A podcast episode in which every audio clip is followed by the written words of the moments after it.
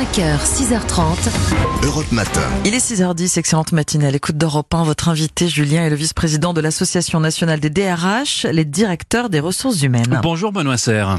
Bonjour Julien. Merci d'être en direct avec nous ce matin pour euh, nous aider à comprendre un sujet qui, je crois, interpelle euh, beaucoup de monde ces dernières semaines. Il ne se passe plus un jour sans que l'on entende un patron ou le représentant d'un secteur nous dire qu'il n'arrive pas à recruter. On pense à l'hôtellerie-restauration, 300 000 emplois vacants cet été. Il y en a 182 000 dans le service à la personne, les, aussi, les auxiliaires de vie ou aide à domicile. On pourrait aussi citer les routiers, 50 000 CDI qui ne trouvent pas preneur. Bref, au total, il y a plus d'un million de postes à pourvoir sur le site de Pôle emploi. Comment expliquez-vous qu'ils ne trouvent pas preneur, Benoît Serre?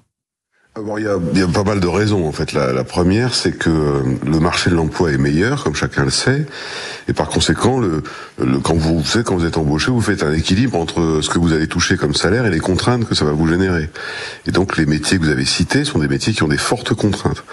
Et comme le marché est actif, vous vous dites que vous trouverez bien quelque chose. Donc, euh, d'une certaine manière, il y a une sorte de, il n'y a plus la crainte de pas trouver d'emploi. Et après, vous avez un autre phénomène qui est plus profond, lui, mmh. c'est que euh, notamment les nouvelles générations, mais pas que d'ailleurs, euh, ont un peu changé leurs critères. Autrement dit, ils ont ils, ils ont intégré des critères de conditions de travail, d'organisation du travail, dont le télétravail bien sûr, euh, de d'organisation du travail au sens, par exemple, d'hôtellerie-restauration. Euh, ils se disent euh, payer ce prix-là pour travailler tout le matin ou tard le soir ou avec des coupures entre les deux, ça vaut pas le coup. Et puis après, vous avez le phénomène de de est-ce que mon travail a un sens, etc. Mais on ça, va venir à ce rapport. Euh, on va venir à ce rapport au travail qui a évolué euh, peut-être avec la crise du Covid d'ailleurs. Mais avant, est-ce que euh, vous constatez vous en tant que DRH, vous êtes DRH de L'Oréal France, que le nombre de bras fondamentalement a diminué dans notre pays? En clair, qu'il y a des milliers de travailleurs qui ont disparu de la circulation depuis quelques mois.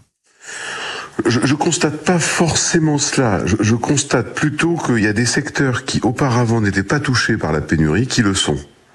Et pourtant, les, les structures d'enseignement sont, sont là. Par exemple, dans la finance, par exemple, mmh. depuis quelques mois, on a du mal à trouver du monde. Alors qu'avant, on avait du mal à trouver du monde, mais par exemple dans la tech ou dans les métiers digitaux, mais ça on le savait, ça fait longtemps. Là maintenant, vous avez des métiers qui pourtant sont extrêmement structurés, qui ont des candidats, etc., où on trouve plus les gens. Et, et d'une certaine manière, on a, on a l'impression qu'il y a une partie des candidats qui ont disparu. Et d'ailleurs, il y en a qui disparaissent vraiment. C'est-à-dire que vous avez des gens, ça s'appelle le ghosting.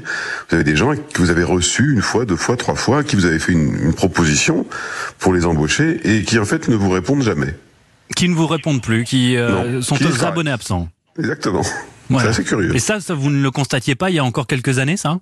Ah non, non, il y a quelques années, on ne constatait pas, même, même, même il y a, alors je mets la, le Covid à part, mais juste avant le Covid, on ne constatait pas ça du tout. Euh, sauf, je vous dis, sur certains métiers très tendus qu'on se connaît depuis très longtemps, très spécialisés. Ça vous oblige, à, général, ça vous oblige à innover, euh, vous en tant que DRH, à jongler avec euh, tout un tas de nouvelles exigences?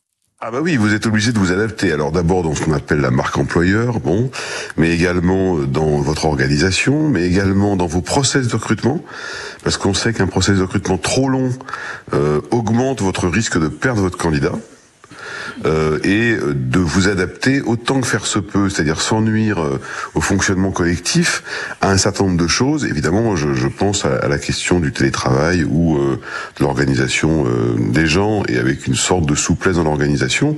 C'est pas simple parce que vous pouvez pas adapter chaque poste à chaque souhait d'individu. Donc mmh. bon, on est obligé d'innover, effectivement. Puis aussi, on est aussi euh, contraint, ou, ou positivement d'ailleurs, à, à, à, travailler très très en amont avec les nouvelles générations euh, via l'alternance, l'apprentissage, les stages, etc., pour créer un lien avec l'entreprise le plus tôt possible. Vous innovez donc pour recruter. Est-ce que vous êtes aussi, par la même occasion, obligé d'innover pour conserver, pour éviter euh, une des vagues de démissions? Vous savez, vous avez un, vous avez un, un, phénomène qui est commun entre la difficulté à recruter et la difficulté à fidéliser.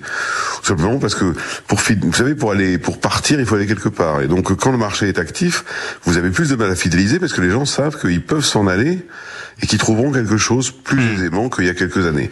Et l'autre phénomène, en plus, c'est qu'aujourd'hui, vous avez des gens qui partent sans avoir d'emploi derrière en se disant j'ai suffisamment confiance dans l'activité du marché pour le, pour euh, savoir que je vais retrouver. Oui. Et donc dans certaines petites entreprises, on constate par exemple, on a vu ça avec la NDRH, que certains partent euh, en début d'été en se disant bah, je vais faire mes deux mois de vacances et puis je vais revenir en septembre, je vais trouver de toute façon le marché est bon. Oui.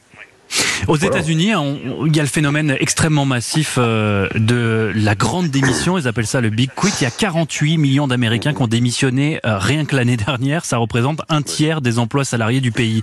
Euh, toute proportion gardée, est-ce que nous, chez nous, on peut aussi parler de grandes démissions? Pour le moment, non. Pour le moment, on voit un petit peu les taux de, de, de démission, de turnover augmenter, mais pas dans des proportions aussi fortes qu'aux États-Unis. Parce qu'il y a une raison à ça, hein, c'est que le marché du travail en France, il n'est pas très fluide. En fait, il est assez compliqué.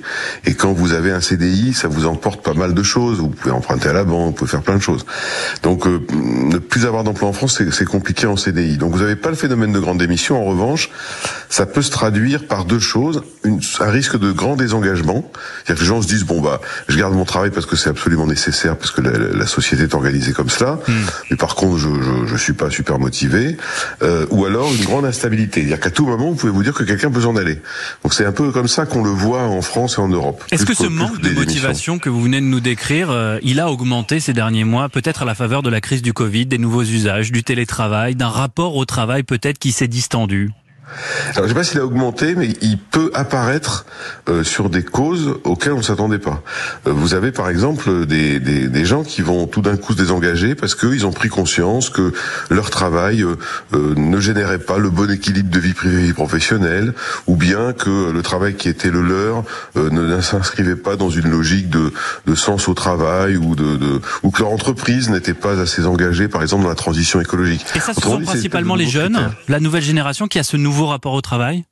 Pas que, pas que. Les jeunes ont une particularité, je trouve, c'est que leur capacité d'engagement, elle est, elle est très, elle est plutôt forte, voire très forte. En revanche, ce qu'on appelle la résilience, c'est-à-dire leur capacité à se désengager, est à peu près aussi forte.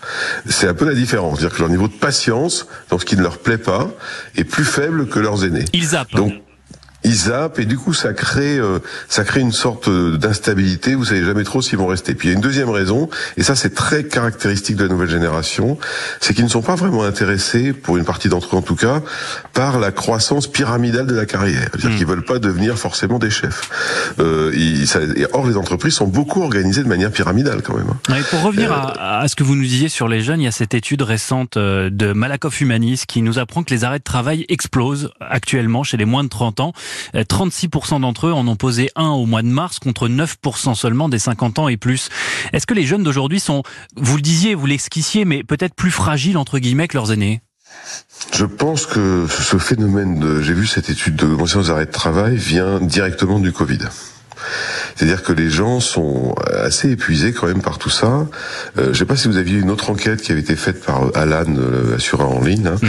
qui montrait que 25% euh, des, des, jeunes de moins de 30 ans euh, se sentaient pas bien, quoi, d'une certaine manière, sur un plan psychologique, ce qui est énorme. Donc je pense que là, pour le coup, on est confronté à un phénomène au-delà de, des phénomènes de big quit qu'on vient d'évoquer, un, un, phénomène d'une génération qui se qui se sent pas bien et qui par conséquent s'arrête. Alors est-ce qu'il s'arrête plus facilement qu'avant je ne suis pas totalement convaincu. Qu'ils ont des causes pour le faire, c'est sans doute vrai. Et puis euh, la période à laquelle euh, cette étude se réfère, euh, c'est la sixième vague qui était particulièrement forte chez les jeunes, donc peut-être cette différence dans les dans les chiffres. Merci infiniment Benoît Serre d'avoir répondu à nos questions. Votre dernière interview. Bah écoutez, j'en suis Alors, je, je, vous souhaite merci pour tout déjà, et je vous souhaite le meilleur pour la suite. Eh ben c'est adorable. Je rappelle que vous êtes le vice-président de l'association nationale des DRH. Je vous souhaite un excellent été.